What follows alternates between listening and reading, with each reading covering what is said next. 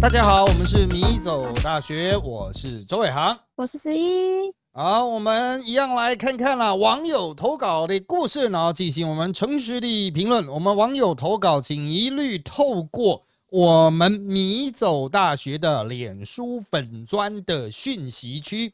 你就直接传来说你要投稿，诚实一点啊。我们收到了，我们就会回你说啊，已收到，那我们会排时间发出。那在这边顺便跟大家讲哈，就是我们诚实一点呢，因为实在太高级了，所以我们预计在八月中以后啊，现在还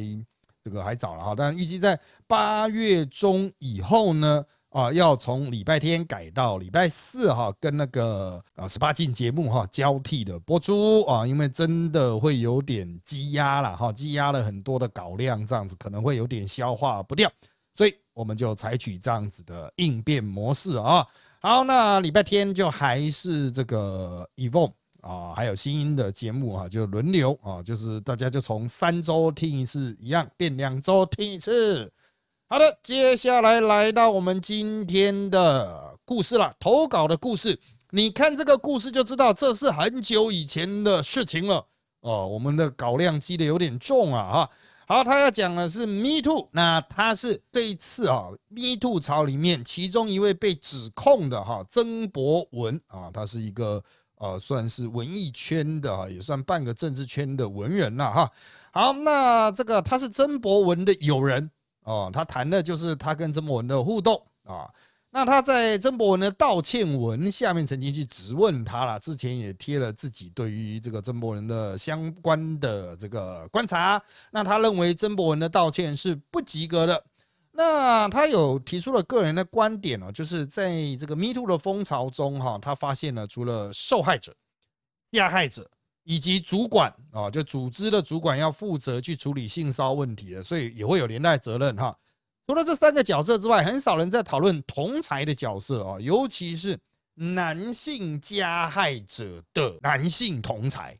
啊。那他认为呢，这些加害者可以长时间做出类似的行为啊，周遭的男性也有一定程度的责任哦。哦，比如说你明明知道、明明看到了，却选择不反应，默许这种不公义的文化持续存在、扩散啊。好，尽管这应该不会有法律责任，但啊，他想要请问我们的事哈。能不能从伦理道德的角度啊，包括这是否属于义务啦、超义务行为哈啊，就以这个本个案为例啊，探讨一男们在面对同才是潜在性骚扰惯犯时可扮演的角色啊，他希望能够听到更多元的视角啊，来推动啊这一波 Me Too。好，那这个不是不是所有的听众都知道哈，就曾博文就是他被指控的案情，就是他会约一些女性去车上。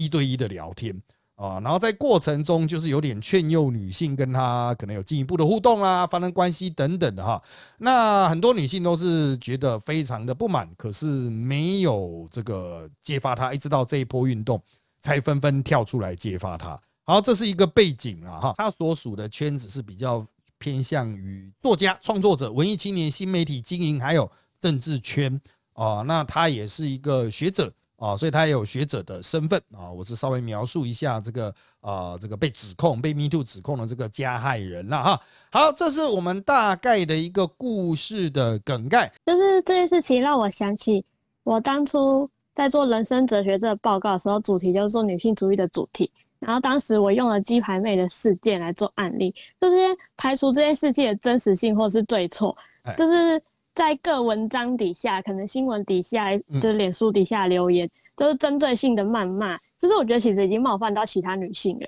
然后在我做这个报告之中，我也看一些资料文章，就是其中有个名词讲到，就是父权红利，意思大概就是男性整体借由维系不平等的性别秩序来获得利益。然后此处的利益呢，就是并不只是在金钱上面，包含权利、尊重、服务安全、防射攻击这些。这些红利就是除了是男生的红利以外，有可能是女性的红利，因为在这父权体制下的性别秩序呢，就是女生也可能获得，就是比如说，应该说，就是女性也会从父权主义底下，就是产生这个性别秩序，然后就会变成女性也会物化女性的这种行为在，就是好比男性物化女性，其实更多女性会物化女性，比如说像你。看你妈妈就是家庭主妇做家事什么之类，他会跟你可能会跟你讲说，你就嫁去别人家，你也要做，就是帮别人家做这些家事什么之类，就是可能女生的工作，所以就是变成女性更容易物化女性这件事情。我曾经有次下课跟男同学，就是刚好一起门都停在就是福大文艺门那边，然后我们要去骑车。然后我就看到他的机车停在离文艺门很近的地方，就文艺门一出去，那里有一排机车停车格。我就说要停在这个位置不容易，因为通常离门口越近的车子挤得越挤，就像台北市那样的感觉。然后我说，因为如果位置太小，我停不进去的话，我就不会停的。如果要移车的话，那种东西我移不动。他就说，那你就在旁边等，看有没有男生路过来帮你移车啊。我就说，可是我明明就是停远一点的地方，我再走过来就好，为什么一定要寻求一个男生的帮助呢？或者是力量比我大的人帮助？我就觉得说，我明明这件事情我就可以自己处理好，为什么还要一一硬要等别人或者是男性来帮助我？虽然我知道福大学生都很善良啊，就是看到我真的没有办法停进去，他们一定会帮助我，特别是男性这个角色。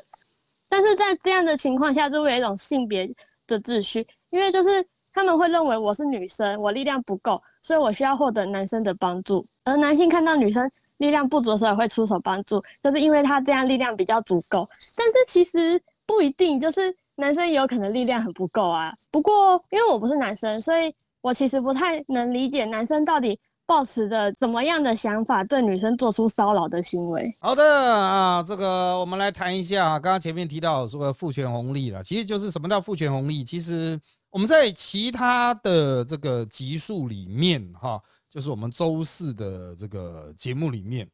呃，我们还是有探讨过，就是这种男性经常会觉得说啊，没有啊，我现在台湾都没有什么这个男性的优势了啦，我们都是这个女性是很强势的，男性都被压迫。其实那个时候我们举到一个很具体的例子，就是。所有听台的男性啊，应该有听过那集啦，没听过那集你就听这集啊。就是你现在开始回想，你最后一次深夜出门去 Seven 买东西，深夜可能十点、十一点、十二点，或是凌晨一二点，你最后一次深夜出门去买东西，然后你会担心自己被强暴的时候是什么时候？我相信有很多男性从来都不会担心这一点，哦，根本就不会想到，哎，自己出去住晚上去买东西出门可能会有被强暴的风险。可是女性就不一样。女性随时都必须被担心这种被性攻击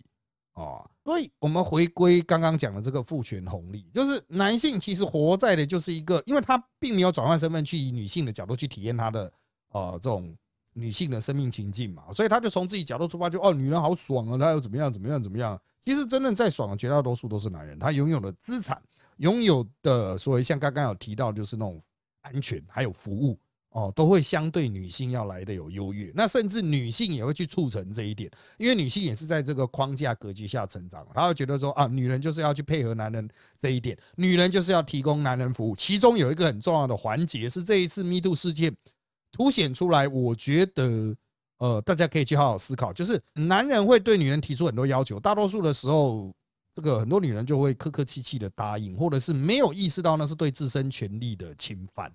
哦，而没有去拒绝，所以它是一个社会结构层面哈。当然，有些人不是结构主义，他会批判这一点，说你要有个人自主的判断力啊啊！但是社会结构就会反复去教育说，啊，女人你就是要乖巧，你就是要客气，你就是要传达出一个比较温柔的特质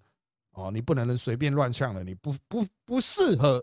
随便乱拒绝人啊。那所以。在这样子的状况下，他就可能会形成一个性骚扰的温床，因为男性会觉得在某种程度上侵犯占女性便宜是没有关系的，因为女人都会答应，或女人不会反抗啊，这就是结构上的问题啊。这是第一个。那再来就是你刚刚提到的，就是男性角色、女性角色啊，像是什么搬这个车子啦、停车格啦，怎么样的哈，就是。实际上，当然这牵扯到一些物理条件的限制，就是比如说，真的有时候就是需要力量比较大，才有办法去搬动那个鬼东西嘛。啊，不管你是搬动机车，甚至是一些占机车位置的东西，这个是牵扯到生理特质的。当然，有些女性也拥有很大的肌肉量，她也很大的力气，但是相对比例就是来的比较少啊。所以我觉得这也不是说什么，就是一定是什么强化性别刻板印象啦、性别秩序啦，哈，应该就是说，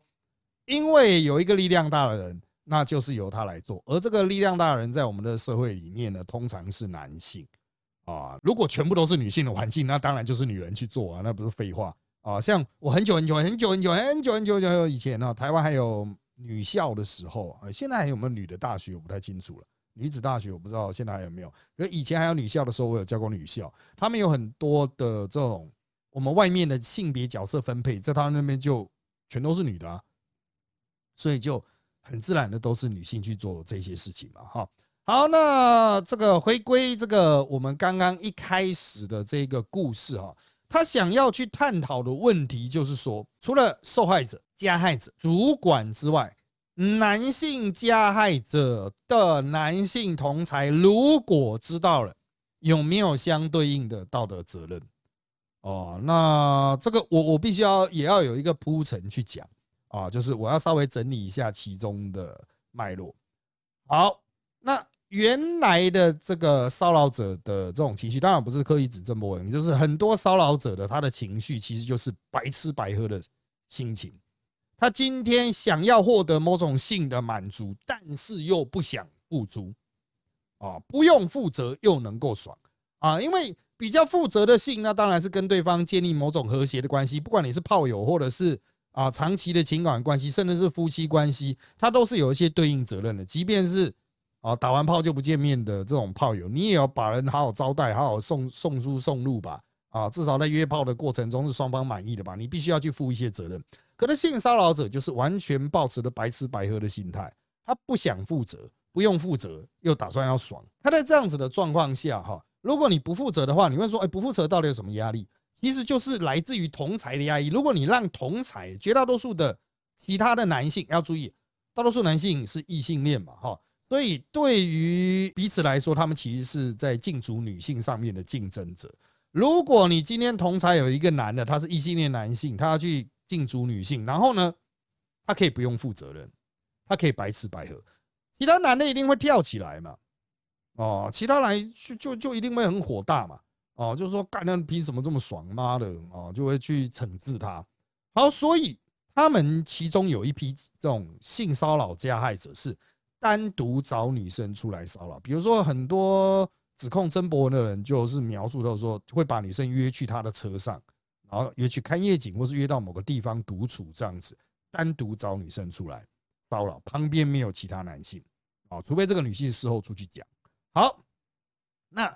也有另外一种是人前作怪型的，那人前作怪型就跟前面那一种类型的比较不一样。那种单独找的，当然我不是说它比较好哦，它是一种类型。那另外一种是人前作怪，所有人眼睛都在看着你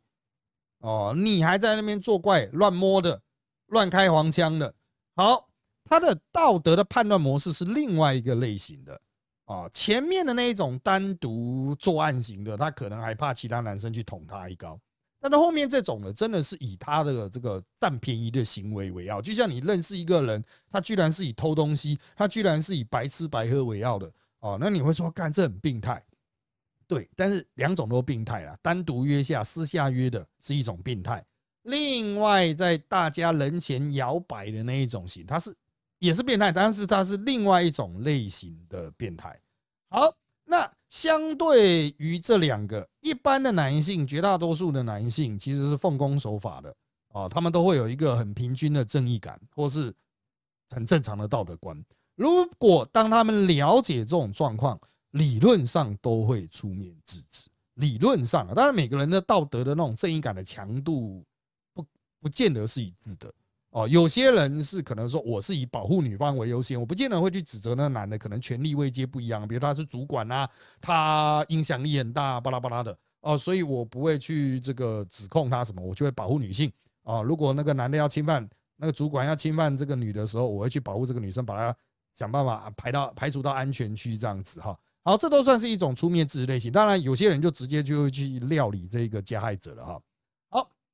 那前面这一种类型的单单独找女生出来的，在没有人的状况下下手的这一种，他这种加害者他会刻意闪避其他男性，因为他担心受到公审嘛，担心被其他男性惩处嘛，所以其他男性也就很难掌握这种状况哦。就是也不是说大家不想帮，就是其他男性说啊，我也没看到哦，我也没证据，大多数人都是这个样子。他说，如果以后再跟你在一起的话，我再帮忙注意。哦，所以我认为的确是碰到前一种类型的，的确是有志男生啊。不过，如果女方经过这一次 Me Too 之后，女方很勇敢的指控说那个男的有问题，他会乱摸哦，那么这个我想大家勇敢的跟其他啊这种道德观正常的，就其他绝大多数人哦，绝大多数的男的哦去讲这件事情，大家应该会行很快速的形成一个联合制裁，就是。各位不要预设说什么男生都会有兄兄弟情感呐，会彼此互挺啊，放心好了啦。啊，男生为了女生一定会彼此互相出卖的啊，这个我们看到过太多类似的状况了啊。好，那如果是碰到我们刚才讲的第二种类型，在人前也会很放肆的性骚扰其他女性的那一种类型，哦，那我认为这就通常应该会直接进入这一种男人的战争状态，哦，就是这个男的立刻会被惩处。那如果没有被惩处呢？可能是权力关系差太多了。比如说他是教练，其他人都是球员，啊，那就有可能会有这种彼此隐瞒，就是一个腐败的结构嘛，哦，那就会去彼此隐瞒。但在一个正常的社会或是一个正常的伦理系统，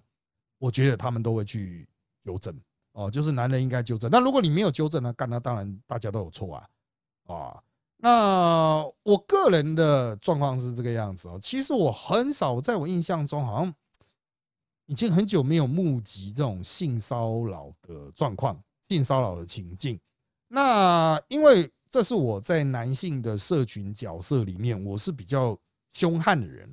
啊，要么就是领导者，要么就是智囊者啊，智囊团出就是就是帮人出主意的那种类型。那其他人会觉得。我是没办法私下瞧、私下压事情的，我可能会偷偷或是暗中捅你一阵的。所以，反正我算是男人心中的某种程度的反派角色，所以我认识了蛮多这一次陆续爆出来的这些性骚扰者啊，比如说像这边讲的曾博文啊，或者像我们媒体圈的。啊，这个张雨韶啊，或者是像朱学恒啊，或者像朱凯翔啊，这一些被指控、被 Me Too 指控的哈，那还有一些你们不知道的哦，你们不知道的这些名嘴，他可能或是算媒体人吧，哦，就是他们也有性骚扰被指控，私下被指控，但这次没有爆出来。那根据我跟这些人相处的经验，有些时间很多，有些时间很短，不过他们在我的面前都是属于不敢造次的。所以我也没有办法，就是说啊，我我我来帮你伸张正义，因为啊，我也没看到，甚至也没有任何人跟我讲啊，啊，这个呃，就是我觉得这些性骚扰的加害者，他们也清楚，就是说哪些男人可能会对他们造成生命的威胁啊，就是呃有我在，他们可能就真的很难混下去。所以，我我是真的没什么机会碰到。那有没有人来跟我求助呢？有的。哦，是有人来跟我求助的啊，当然这个是涉及当事人隐私，所以我就不会去指示啊谁。但是有身边的女性来跟我求助，就说她碰到了类似的问题啊，需要我来帮她主持公道，提供解决方案。这个时候哈，我们就是这个啊，几乎是毫无条件的义助啊，毫无条件的义助就是没问题啊啊，我的律师什么的我都通通都借给你啊。啊，你需要什么东西，我都砰砰砰砰的，全部都是啊。这个你要什么，我就立刻。你要律师什么吗？哦，律师电话立刻给你啊。啊，你需要什么，我立刻就驰援你啊。你要去制裁那个人，要我去处理那个人，那我也会想办法，透过一些方法，直接从那个人的上级、权力的上级去把他拔掉啊之类的。这种事情我们是有操作过啊。那当然了，像我们米走大学也有跟我们的校董层级也有律师啊，还蛮多的啊，所以。呃，这个问题是不大了哈，在我们米走大学就是类似像一种恶势力啊啊，这个真的啦，我们比较霸气了啊，这个被欺负或是怎么样，如果是我们的朋友的话，一定 cover 的啊。好，那讲到这里就可以去谈了。一般男性的责任是怎样？绝大多数男性不是像我这样子的人。他们没有像我拥有这么庞大的媒体优势，没有像我拥有那么多够力的朋友，他们会害怕，会害怕我出来指证这个加害者，会不会让我以后混不下去？会不会让我以后陷入某种工作上的危机？嗯，我认为，当然这些男生可能会去担忧这一点，但是男人总有其他男人的朋友吧？当有女人或者是其他男人，因为男人也会被男人性骚扰啊。当有女人或有其他男人向你求助的时候，你没办法帮忙，你也应该利用自己的人际关系圈去向外寻求更进一步的帮忙，立刻去找厉害的人求援，想尽办法把真正的 power 啊，所谓的权力、影响力引进来啊，去协助解决这个问题。我觉得是蛮重要的，就是你不应该装死，装死是错的哦，你应该就是把这个讯息转出去啊，就是说啊，我知道我有个朋友碰到什么样的问题，他需要帮忙。啊，去寻找一些有利人士啊。当然，有些人会说啊，干了吗？我真的超载，我们身边没有任何有利人士啊。啊，我们是民主国家，民主政治，除了报警之外，哈，也有非常多的呃，包括民意代表啦，哈，那他们其实平常接的选民服务都千奇百怪。碰到这类型的案子，你不相信男的民意代表，你总可以相信女的民意代表吧？一个女的民意代表不可信，总有两个女的民意代表吧？你两个都找啊，啊，不要只找一个。我觉得都还是一种。可行的办法了哈，就是你自己觉得很无力的话，或是你很害怕的话啊，你是在把这个资讯啊转出去，转借给那个有一定社会影响力的人。好，那最后面哈，就是这个讲到到底要怎么断绝性骚扰，就是男性或者是强势的人哈，要主观认知，你要时时收缩自己的行为。什么叫收缩自己的行为？像我是一个比较就是有媒体影响力，我有传统媒体影响力，我有新媒体影响力，所以我会收缩我的行为，我就不会去这个呃，比如说刻意主动去接触别人啊，所以在大多数的时候，我都是静静的坐着这样子啊，就别人会来找我聊天，我不会去找别人聊天。当然，我我讲的这个话的意思是，说我不不是说我不会去找其他名嘴跟我平级的人聊天。我对于那些身边的周遭的工作人员，我都不会主动去打扰，因为我们知道他们非常的辛苦啊。那我们的权力地位比他要来的高。那如果我去主动找他，他可能就是被迫要很认真的、很客气的回应我哦。那我也知道，像我们名嘴圈有很多的性骚扰或是什么样的其他类似的案件，都是在这样的权力系统下，他运用自己的优势啊，我有名啊。哦，我跟你有合作关系啊，然后这个我平常可以指使你啊，我可以要求你啊，我传信息给你，你一定要回啊。哦，那利用这样的权力关系去凌驾于别人，就很容易发生各种骚扰。除了性骚扰之外，还有很多其他的骚扰啊，权力骚扰之这种啊，这个我是觉得大家就是多多小心哦。就是如果你越厉害的人，就要越收缩自己的这个行为。好，那如果还要更进一步的话哦，就是排除性别看人哦。那当然，这个是给其他男性，就是特别是越来越强势的、越来越有成就的哈，就是给你一个建议啦，就是看人的时候，不是说哦他是男的，他是女的，就是他是一个人哦，那就是用很均值的角度去看他，也就是说他不会有所谓的性或性别的意义。今天你就是一个助理，你就是一个秘书。你就是一个司机，你没有性别，我没有预设司机一定是男的，是女的啊。那更进一步来讲，哈，排除了这种性别的目光呢，啊，我认为当你有一天成长到一定程度的时候，啊，你要试着开始一步一步的学习如何去当一个社会正义的主持人